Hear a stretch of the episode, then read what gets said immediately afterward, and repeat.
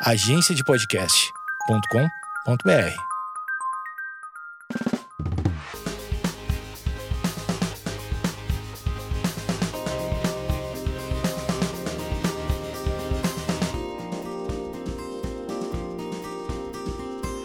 E aí, Gerardo? Eu tentando inovar na entrada, porque assim, é a terceira vez que a gente está gravando, gente. É tão especial que assim. Dá tudo errado. Dá tudo... pra provar que a gente quer mesmo. Tá tudo errado. E tudo bem, gente, aí como vocês estão?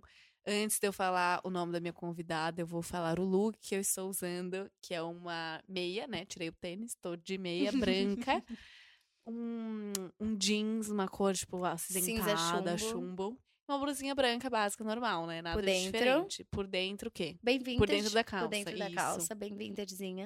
E a Isabela tá aqui, nua, na minha frente. Ela tava aumentando o Léo. Eu tava linda, gente. No... A gente gravou o podcast inteiro e perdemos, tá? Só pra vocês saberem. Eu tava linda, eu tava com um tênis branco, com um vestidinho de cocota. Da própria Mas aí marca. agora. Da própria marca, que eu falei dez vezes. agora eu tô com um moletom sujo, com uma legging, descalça e com o peito de fora que meu filho tá mamando. Então, assim, Perfeito. fomos do, do auge pro lixo muito rápido.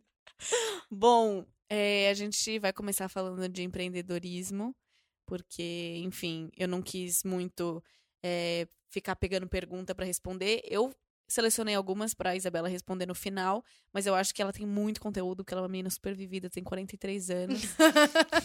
então ela tem, tem bastante coisa para contar. Mentira, ela tem 20, mas ela tem mais história que uma pessoa de 30. Então, Isabela é um caso à parte. Então, acho que a gente pode começar falando de empreendedorismo, que é um assunto que ela sabe bastante. Depois a gente vai mudando o assunto. Vamos falar de várias coisas hoje, mas eu pode acho- começar, É, Isabela. eu acho também que a Maju tem muito pra acrescentar, porque quando você trabalha com a sua própria imagem, tem muita gente que não imagina, mas você vira uma empresa, você emite nota, você trata com o governo, você trata com fornecedor. Então, assim, eu acho que a gente. O que eu, eu tava falando com ela antes, que a gente tava pensando, né, no tema desse podcast, era de tentar trazer alguma coisa que fosse agregar na vida de vocês, de alguma forma. E não só de tirar curiosidade, mas tentar ajudar mesmo com, a- com o conhecimento que a gente tem, né? Mesmo com a pouca idade, a gente trabalha desde muito cedo. Então, é isso que a gente vai tentar trazer aqui pra vocês, né? Empreendedorismo na lata. O verdadeiro empreendedorismo. É, a Isabela tem 20 anos e ela começou a empreender com 12. Então, assim, eu também sou bem nova, tenho 21. A gente só tem alguns meses de diferença. Mas, você acha a velha, tá? A velha. Ela, a Isabela é super novinha, gente. ela é, Gente, tipo, ela é super seis nova. meses mais nova que eu. Tipo, nossa, uma criança. Não, é assim. é, Conta pra gente, Isabela, como é que foi. Da onde saiu essa ideia de empreender? Porque com 12 anos ninguém quer empreender nada, né? A gente não quer fazer nada com 12 anos de idade. O próprio E Luan, que você tava queria? comendo terra com 12. Co- Eu também, Até hoje.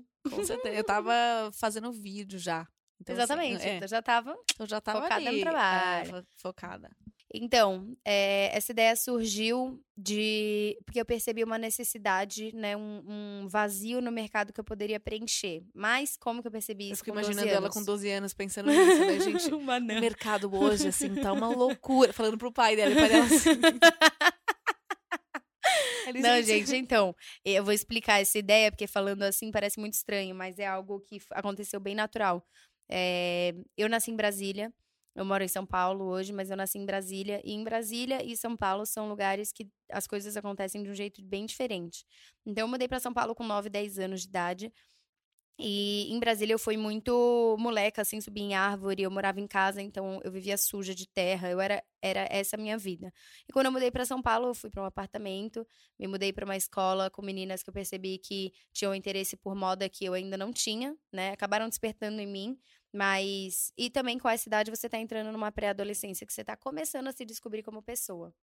Então, eu tava nesse momento de vida e, e também você com 10, 11 sendo menina, você tá você não, não é vista pelo mercado, né? Principalmente naquela época que quase não tinha loja online independente.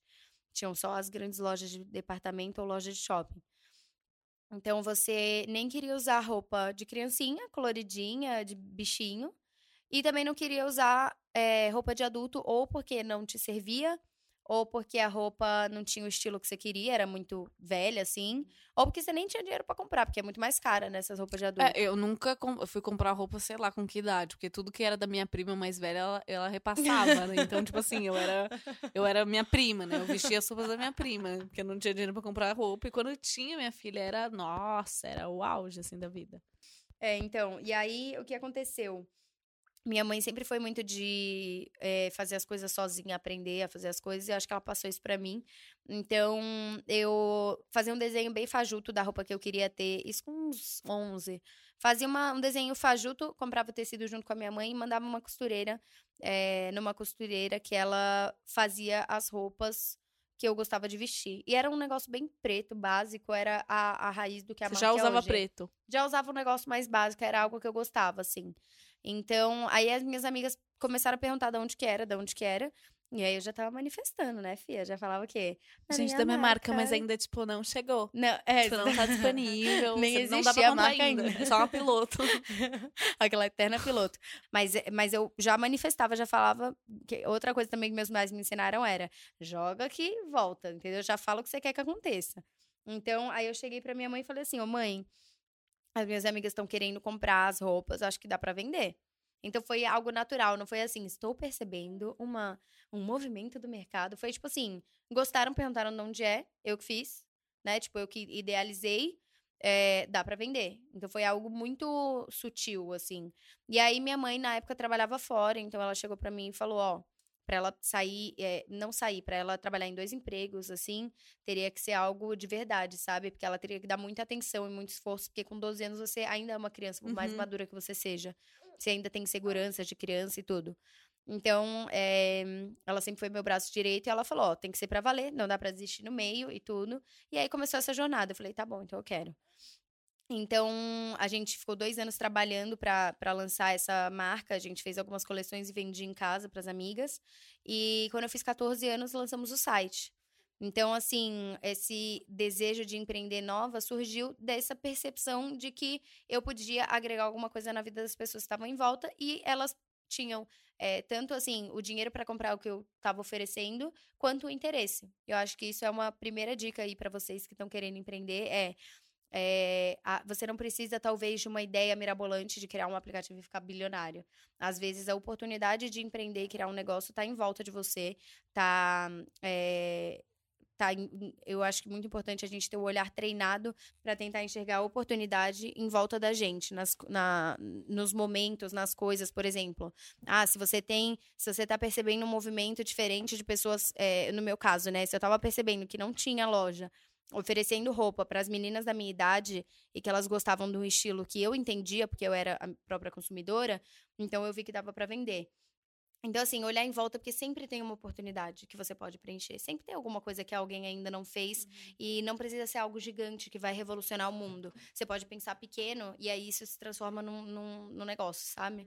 E que, o que, que você falaria, assim, porque além de você empreender, você também é influenciadora, né? Você também trabalha com Instagram. E você acha que para quem está começando ou para alguém que já tem um negócio, seria um bom investimento? Porque a gente que trabalha com isso, a gente sabe que as marcas estão cada vez mais nos procurando. Então, quer dizer que existe um retorno sim é, em, sei lá, pagar publicidade virtual e que é uma coisa que dá resultado. Então, você acha que Inclusive, você é a sua própria divulgação, então já é um, uma ajuda muito grande, porque é. você não gasta o dinheiro com isso, né? Porque é você ali que tá vestindo todos os dias, toda hora, a sua própria marca. E. Mas você, uma dica, sei lá, para alguém que tá começando, que às vezes não tem tanta verba para investir numa publicidade, você acha que qual seria o melhor caminho, assim? Ou o que ela poderia fazer, né? Às vezes, com pouco, ela pode fazer alguma coisa, tipo, criar uma conta no Instagram divulgar pra família, começar com um pouco, né? Ao invés de, ah, vou pagar uma publicidade super cara numa revista, que, tipo assim, é o povo do seu bairro, da sua cidade que vai saber e não vai, né? Aham. Uhum. Então, eu acho que isso que você falou, primeiro eu queria uma conta no Instagram. Porque o Instagram é uma rede que hoje é. Você tem. No Instagram você tem uma capacidade gigante de atingir muitas pessoas de muitos lugares diferentes de uma forma muito rápida e de uma forma muito mais barata do que é, as mídias tradicionais mais antigas, tipo assim, TV, é, mídia impressa, jornal, essas coisas, revista. Então, é muito mais caro e às vezes não dá o mesmo retorno. Por quê? Porque na rede social você tem um recurso que você consegue saber com quem no exemplo de influenciador e no exemplo de patrocínio, de mídia paga. No exemplo de, é, de, de, influenciador, você consegue estudar aquele influenciador e ver com que público ele conversa. Então, você já consegue nichar muito mais o seu papo para encaixar melhor é, esse influenciador e essas pessoas que, que você quer atingir. Então, você consegue montar isso. Às vezes, numa mídia numa outra mídia, num outro formato, você atinge muita gente, mas às vezes não são pessoas que vão comprar o seu produto. Então eu acho isso muito importante, assim, você acertar na tacada de quem você quer que compre. Então eu acho que assim, se tem dinheiro para é, eh, gastar com o influenciador, é algo que dá retorno. A gente vê nas marcas, tanto que as marcas continuam fazendo, porque elas percebem que tem uma, é, um retorno gigantesco. E, mas se você não tem muito dinheiro para isso, eu acredito que assim é, hoje, uma aposta que eu, que eu vejo é o, o patrocínio no Instagram. Então, os Instagrams Stories e os Instagram é, Feed de post pago. É, que por enquanto são baratos e você consegue nichar muito a conversa. Então você consegue escolher se você vai falar com é, um público é, mulheres, homens, faixa etária, é, região demográfica. É óbvio que tem às vezes um com pouco dinheiro você tem um alcance bem menor do que você teria com um influenciador grande, mas e você teria menos reconhecimento, porque eu, eu acho que o influenciador ele tem um negócio que ele te traz um reconhecimento para a marca. Uhum. Tipo assim, você falar, por exemplo, ah, a Maju faz propaganda da minha marca, é diferente de só as pessoas verem a sua marca, você entende? Você atrela um ser humano que as pessoas, eh, o sentimento por um ser humano é muito maior do que por uma marca. Então você atrela esse ser humano. Mas eu acho que nessa questão de Instagram Stories é um negócio muito grande que está crescendo e que Hoje em dia, se você acerta a tacada, você consegue ter uma conversão muito alta, gastando menos, sabe? Então, eu acho que é algo legal a se explorar. Se você não, né, não tiver conhecimento disso, procura um profissional que tenha, porque eu acho que é algo que dá para alavancar bastante sua empresa. E aí, eu estava até dando o exemplo de o Google AdWords, por exemplo, no começo era 5 centavos o clique. E quem conseguiu ser visionário e enxergar isso, conseguiu alavancar muito o negócio. Hoje o clique é um real, só para vocês terem noção. Então, assim, é uma diferença bem grande é, de quem enxergou no começo, o que essa pessoa gastou, para quem está enxergando agora que já é uma realidade, né? Então, eu acho que isso é, é interessante, assim. E uma dica ou um comentário, é uma dica, né? Tipo, um conselho que você daria para alguém não fazer. Tipo, não faça isso de jeito nenhum, é, senão você vai errar. Ou pode ser que, tipo assim, faça então e quebra sua cara. Mas, tipo assim, uma coisa que você já passou e que você daria de conselho para quem tá empreende empreendendo não, não fazer igual. E um auge da sua carreira, assim, como empreendedora, qual foi? Então, é, essa primeira pergunta de coisas a não fazer é assim: eu acho que você tem que sempre dar um passo do tamanho da sua perna.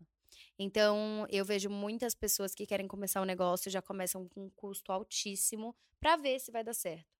Então a pessoa já quer uma loja física num ponto maravilhoso, já quer gastar com uma produção gigante, já quer colocar um monte de gente trabalhando, já quer o melhor vídeo, já quer o melhor isso, aquilo, aquilo, aquilo, e a pessoa nem vendeu nenhuma peça, ela não sabe se vai dar certo. Uhum. Então eu acho que isso é um erro extremo de você é, se animar demais. Esse é o problema de ter o seu negócio, você acha que é muito genial. Entendeu? Então eu acho que esse, esse é um grande problema de você se animar demais e acabar é, se ferrando. Então, eu acho que assim, desde o começo, eu até estava contando para a Maju hoje, é, que desde o começo da marca, é, vocês imaginam, começou assim, em 2010, em 2012 foi lançado o site, que eu tinha 14, e só fui é, para o escritório em 2016. Então, foram quatro anos de uma marca bem grande, é, grande assim, não era uma grande empresa, mas era uma marca de pequeno para médio porte, é, com caixas, assim, caixas e caixas e caixas na casa da minha mãe. Então, eu acho que ter esse suporte da família, de conseguir entender e te ajudar, porque, imagina, ela disponibilizou a casa dela para virar palco para um negócio para a filha dela, sabe?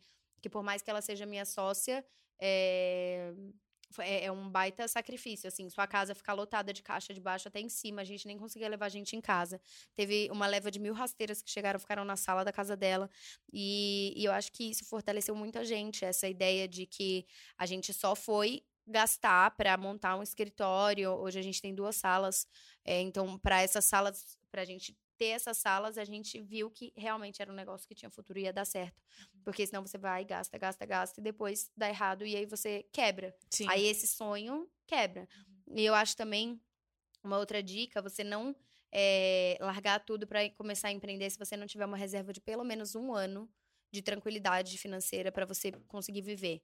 Porque empreender no primeiro ano, normalmente, ele é muito incerto. Então, assim, para você não ferrar sua vida e ficar sem economia nenhuma e, e dar tudo errado, eu acho que você tem que ter pelo menos esse um ano, assim, de tranquilidade de reserva financeira, Sim. sabe? E o auge o auge, meninas. eu acho que um auge que eu posso falar que foi muito legal foi ser reconhecido por uma revista que nem a Forbes. É, a Forbes, eu saí em 2018. Eu fiz a entrevista em 2019. Não, eu fiz a entrevista com 19 anos, mas eu saí com 20 anos na Forbes, é, na, naquela matéria do Forbes Under 30. Então, um dos talentos com menos de 30 anos do país, do Brasil. E eu, isso foi, assim, um reconhecimento gigante. Eu fico muito feliz de poder ter, ter vivido isso. Só que eu acredito que, que o reconhecimento ele tem que vir junto com uma parcela de responsabilidade. Então eu acho que as pessoas elas ficam mirando só em ser reconhecido. Pô, eu quero aparecer na TV, eu quero aparecer numa revista, eu quero isso, quero aquilo. E elas esquecem que, beleza, apareceu na Forbes, é maravilhoso, é muito legal, é um, é, é um marco né, na minha vida, não só profissional, mas pessoal. Mas eu continuei tendo que todo dia trabalhar. Continuei tendo fracasso, continuei tendo dificuldades. Então eu acho que assim por mais legal que seja, eu também sou muito grata por poder viver a minha vida é, e, e, ser feliz com a minha vida. Tipo, eu não tenho medo de chegar na segunda-feira, sabe? É, e de ver o crescimento de todas as pessoas que estão ao redor, assim. Eu acho que é, a gente tem que reconhecer que a gente não faz nada sozinho também. Então, é, é, é para mim é um auge poder falar hoje que as pessoas que estão em volta de mim são pessoas que realmente vibram igual, estão no mesmo propósito e que eu tô vendo que o crescimento da minha empresa tá indo para um rumo que eu sempre sonhei, que é de pessoas com o mesmo propósito fazendo as coisas acontecerem. E então assim, eu acho que é meio que isso, assim, tem esse marco, mas eu acho que a gente não pode esquecer também que tudo vai, vai ficar normal, mesmo você tendo um reconhecimento, sabe? Uhum. E você já, já chegou a algum momento, assim, é, não só de tipo assim, engatando um assunto no outro, né? Porque, como eu disse no começo, você tem vários assuntos pra gente conversar. É, já chegou algum momento, seja por essa vida de influencer ou essa vida de empreendedorismo, já chegou algum momento que você falou, nossa, tô cansada, tipo, vou fazer outra coisa. Vários, tipo, né, chega. Sério. Eu, eu te pergunto isso, já chegou? Direto, crise, né? Surto. um surto psicótico. Nossa, aguento mais. Não, mas é sério, é, volta e meia, todo mundo tem umas crises existenciais, né? Então, assim, é o que receber o carinho das pessoas, eu acho que pessoas que falam que te admiram geram para você uma certa confiança, assim. Mas já tive várias crises existenciais e coisa e tal. E será que eu tô indo pro caminho certo? Será que eu tô, tipo, já trabalhando com 18 anos, tal? E eu ficava, mas será? Será que eu tô conseguindo fazer o meu máximo? Você fica frustrado, principalmente na vida de internet. Que eu acho muito engraçado. Minha mãe fala uma frase que é muito verdade. É assim: a gente compara o nosso bastidor com o palco do outro. Então a gente fica olhando a vida alheia, é, algo que foi pré-selecionado, algo que a pessoa quis mostrar, e a gente compara com a nossa vida real. Isso gera frustração. Então eu acho que em todo momento a gente é passivo de, de ficar nervoso, de ficar frustrado. Eu já fiquei várias vezes. Eu não lembro algum momento exato, mas eu já sofri com depressão, eu já tive crise de pânico, várias coisas que as pessoas não imaginam às vezes e que eu acho que tá muito ligada, assim, você ter saúde mental junto com, com o trabalho, porque não é só o sucesso profissional que vai te trazer felicidade, né? Então, já tive várias vezes, mas eu acho também que é super importante, também dando outra dica, você manter a calma e entender que a vida é feita de fases. Então, você pode estar numa fase ruim agora, mas essa fase não vai durar para sempre. Nada dura para sempre. Nem, nem a fase boa dura para sempre. Então a felicidade passa, a tristeza passa, o medo passa, tudo passa. Então se você tenta manter essa tranquilidade de saber que isso também vai passar, você perdura no negócio. Porque empreender é um mar incerto de você não saber se as coisas vão dar certo toda hora. De você uhum. ficar dando tiros no escuro, sabe? É, então, assim, vão ter momentos que você vai querer desistir. E eu acho que a, a diferença de quem se destaca e de quem não se destaca, né? Porque seis a cada dez negócios morrem de empreendedores no Brasil. Então, eu acho que a diferença de quem se destaca para quem não se destaca é quem conseguiu aguentar mais coisa e ainda se manter. Uhum. Então, óbvio, com sabedoria, né? Você tem que saber a hora de parar também, de falar, não, tá dando errado. Uhum. Mas de conseguir tentar é, continuar no seu negócio mesmo com as dificuldades que vão ser muitas. Sim. Agora, mudando o assunto, é, foi uma das pessoas perguntaram aqui. Não tem problema, gente. O Léo chorando é um anjo. Pode chorar, Léo.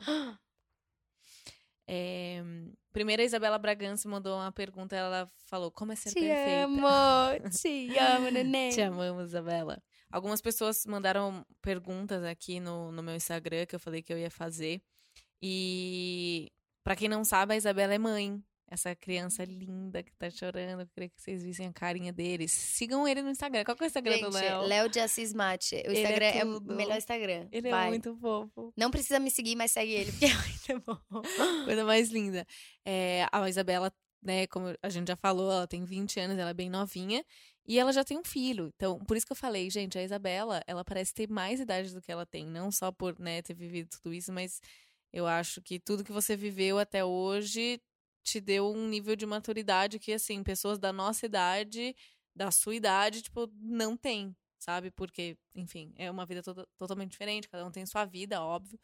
Mas. Bom, então, como eu já disse que você é super nova, mas, enfim, começou a empreender muito cedo e tudo isso, você também é mãe, né? E uma pessoa perguntou, e a maioria das perguntas eh, são muito voltadas pra Isabela mãe, né? Então, como foi pra você descobrir que você estava grávida?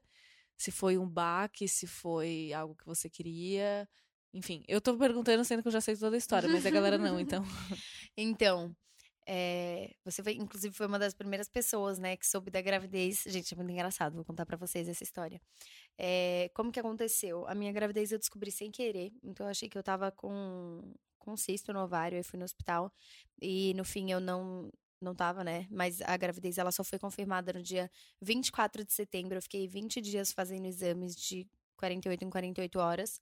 E a gente viajou dia 26 de setembro do ano passado pra Orlando, de 2018. E aí, eu, segunda-feira, a gente viajou numa quarta. Na segunda-feira, eu descobri que tava grávida, eu fiz ultrassom e vi que tava o, o embrião tava no útero, né? Então tava certinho, assim, o saco gestacional. Isso só minha família sabia. E a gente tava prestes a viajar pra Orlando. E aí eu falei assim: eu vou viajar pra fora, eu vou que- eh, querer comprar um monte de coisa. Então eu, eu não ia contar pra ninguém, né? Até fazer três meses. Fazia tipo um mês e pouco só. Aí eu falei assim: então, eu vou contar pra eles, porque já eram muito meus amigos assim. E aí a gente tava indo no caminho do aeroporto. E aí eu cheguei pra Maju e falei assim: amiga, eu preciso te contar uma coisa. Aí ela: ah, tá grávida, Isabela. Eu falei: tô. Aí ela falou assim: Fiquei em choque. Porque eu pensei que ela. né? Ela, porque, sabe quando você fala zoando? Então ela falou zoando. E aí, aí ela ficou assim: o que que tá acontecendo? Aí ela só falou assim: nossa, o Vinícius vai surtar quando ele souber. Aí a gente chegou lá no aeroporto, tá Vinícius e a Vitória.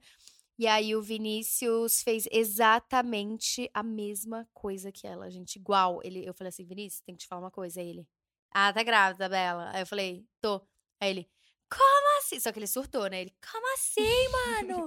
Como assim, mano? Então, assim. É, mas nessa questão de descobrir a gravidez nova, eu acho que por ter começado a trabalhar muito cedo, é, quando você começa a trabalhar muito cedo, você ganha um senso de responsabilidade com as pessoas que dependem de você, do seu trabalho. E esse senso de responsabilidade, eu acho que ele toma uma parte muito grande na maturidade. Então, eu acho que você amadurece mais cedo. Então, quando eu descobri a gravidez, óbvio que foi um choque, assim. Eu descobri com 19. É, então, foi um choque pra mim. Mas, ao mesmo tempo, eu me sentia pronta, sabe? Eu acho que você nunca tá pronta ge- gerar uma nova vida, criar um novo ser humano. Eu acho que você acaba aprendendo no meio do caminho. Mas eu já me sentia pronta o bastante pra tentar enfrentar essa tarefa. Então, e eu sempre quis ser mãe nova, né? Eu não tinha uma ideia de quando, com quem, ou nada do tipo, mas eu sempre foi um desejo meu, assim, crescer com com o meu filho ou filha. Então, foi, foi uma bênção, eu, eu acho que foi muito pra ser. E tá me fazendo crescer muito como pessoa, então eu acho que veio pro bem, sabe? E sua família aceitou de boa também, né? Então, É. acho que até por questão de você já ter um trabalho, aham. você ter todo um suporte familiar ali, com certeza deve ter te ajudado, né? Mais nessa. Exatamente. Eu fico imaginando assim, eu ti- fui mãe nova, né? É, só que com uma estrutura completamente diferente do que a maioria da né, das meninas tem como realidade. Então, assim, de já ter o meu próprio trabalho, já ter o meu próprio dinheiro, ter minha casa. Então, essas coisas é, eu acho que já facilitam bastante. Minha família, por ver esse meu lado, saber que eu era assim, por mais que falaram, tipo, nossa, muito nova, tudo, desde o começo abraçaram muito a ideia, me ajudam demais. Então, eu acho que esse- essa rede de apoio, esse suporte também é extremamente importante, sabe? E eu acho que pra encerrar, tem uma pergunta.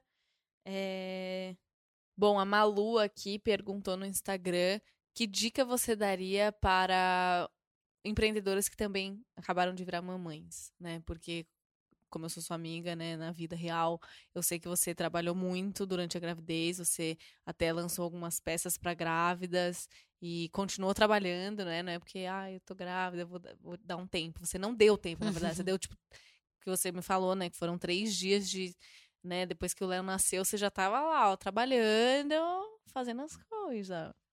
Viciada em trabalhar, né? Basicamente. Precisamos de um diagnóstico médico aqui. Mas é, então, trabalhar sempre foi muito, me deu muito equilíbrio emocional, sabe? Sempre foi algo que me fez bem, o meu trabalho. Então, e durante a gravidez eu não sei o que aconteceu, que eu fiquei uma máquina, assim. Só pra você ter noção, no dia que eu entrei em trabalho de parto, eu entrei em trabalho de parto às 11 da noite. Nesse dia eu trabalhei 12 horas seguidas. Então, eu comecei a trabalhar, tipo, 9 da manhã, terminei às 9 da noite. Aí eu fui comer no restaurante é, mexicano, assim, aí eu comi tal, comida apimentada que falavam que acelerava trabalho de parto. Maravilhoso. Subindo e descendo, trabalhando que uma louca. E aí entrei em trabalho de parto. Então, Ah, assim, deu só uma o... aceleradinha. Tipo, o Léo nasceu no restaurante. Sério, ele nasceu no restaurante, gente, muito legal. Mas é. Então eu sempre tive. Eu sempre vi o trabalho como algo positivo, assim, sabe? É... Só que a, a dica que eu daria é assim: você já tem uma bênção que é poder ter o seu próprio negócio. Porque o que eu tô notando de diferença, assim, tava muito ativa na gravidez, porque, querendo ou não, por mais que tivesse um bebê na minha barriga, eu estivesse mais cansada, mais ofegante, era só eu ainda. E quando tem o neném, ele exige de você atenção 24 horas.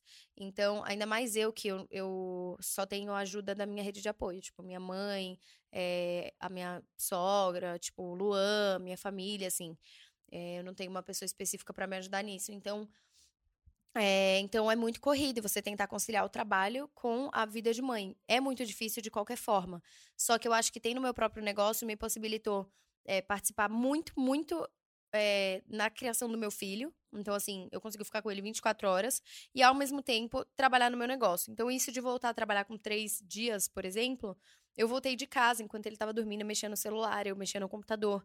Então, você ter essa liberdade de conseguir trabalhar de onde você estiver, em horários que são é, que você consegue encaixar, né? Então, assim, é, o bebê no começo tem muito dia trocado com a noite, então eu trabalhava às vezes de noite e de dia eu tentava encaixar com ele.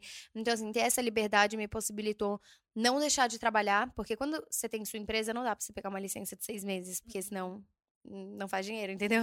A sua empresa faz o dinheiro que você trabalha, tipo, é meio proporcional, assim. Então, é... Então, assim, eu tava pensando nisso nesses dias, inclusive, de como é uma benção eu poder ter o meu próprio negócio, fazer o meu próprio horário e contar com pessoas que compreendam muito, tanto os funcionários, pessoas que trabalham na loja, quanto é, minha mãe, que é minha sócia, por exemplo, então, na parte de trabalho e na parte de mãe, que me auxiliam, entendem esse momento e veem como podem me ajudar nesse momento a ser, é, a, atingir o meu potencial. Então, tipo, vir aqui em casa, ficar com o neném, é, não ter medo de pedir ajuda. Mas, assim, já digo que, é, por mais que seja muito difícil, essa trajetória de você ter que ser mãe e ao mesmo tempo cuidar do seu negócio é também maravilhoso, porque você não vai precisar necessariamente, por exemplo, deixar de amamentar com seis meses, é, ter que voltar a trabalhar oito horas seguidas e não ver seu filho. Então, assim, eu acho que é muito bom, sabe? Eu, eu dou graças a Deus. Para encerrar, a última pergunta que eu vou fazer, eu nunca fiz isso em nenhum outro podcast, mas existe um programa que chama Provocações, não sei se você conhece. É tipo um programa bem antigo na TV, da TV Cultura E é um programa, tipo, que um cara, ele chama Antônio, assim, ele é bem. Ele já morreu, inclusive. Ele faz várias perguntas, tipo, provocativas, né? Por isso que chamam provocações. Só que ele morreu tal, e agora quem apresenta esse programa é o Marcelo Taz, enfim.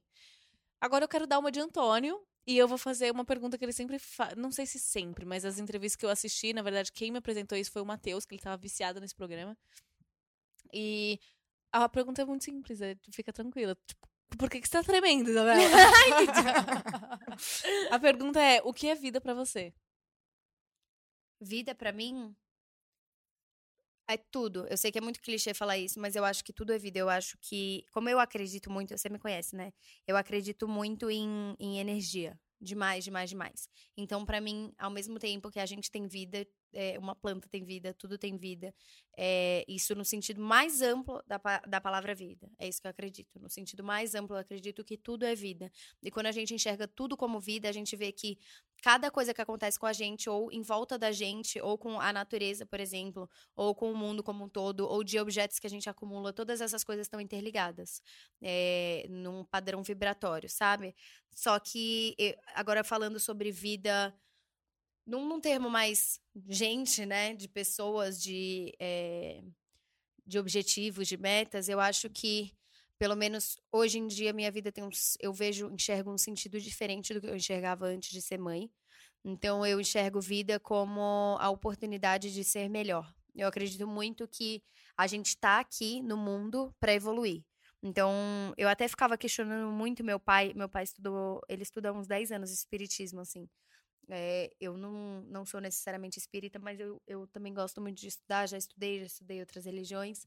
E eu ficava questionando, mas é porque ele falava sempre assim, que a vida era evoluir para sair daqui melhor. Eu falava, tá, e aí é um looping eterno. Pra de... sair daqui. Pra é, sair pra, daqui, tipo, tipo, é, morrer. morri e eu, o meu espírito tá melhor do que ele veio, entendeu? Agora eu vou reencarnar porque Fazer ele não tá coisas 100% melhores. melhor. É tipo não, não, porque teriam. é, eu, não, eu prefiro não entrar tanto em detalhes pra não falar bosta, sabe? Mas o que eu entendo é assim: você é, evolui, o seu espírito evolui e tem diversos planetas diferentes com níveis de evolução diferentes, é, de padrões vibratórios. Então não é nada tipo, ai, a Maju fez isso, então um pontinho pra ela. Ah, a Entendi. fez isso, tira um pontinho pra ela. Não é isso.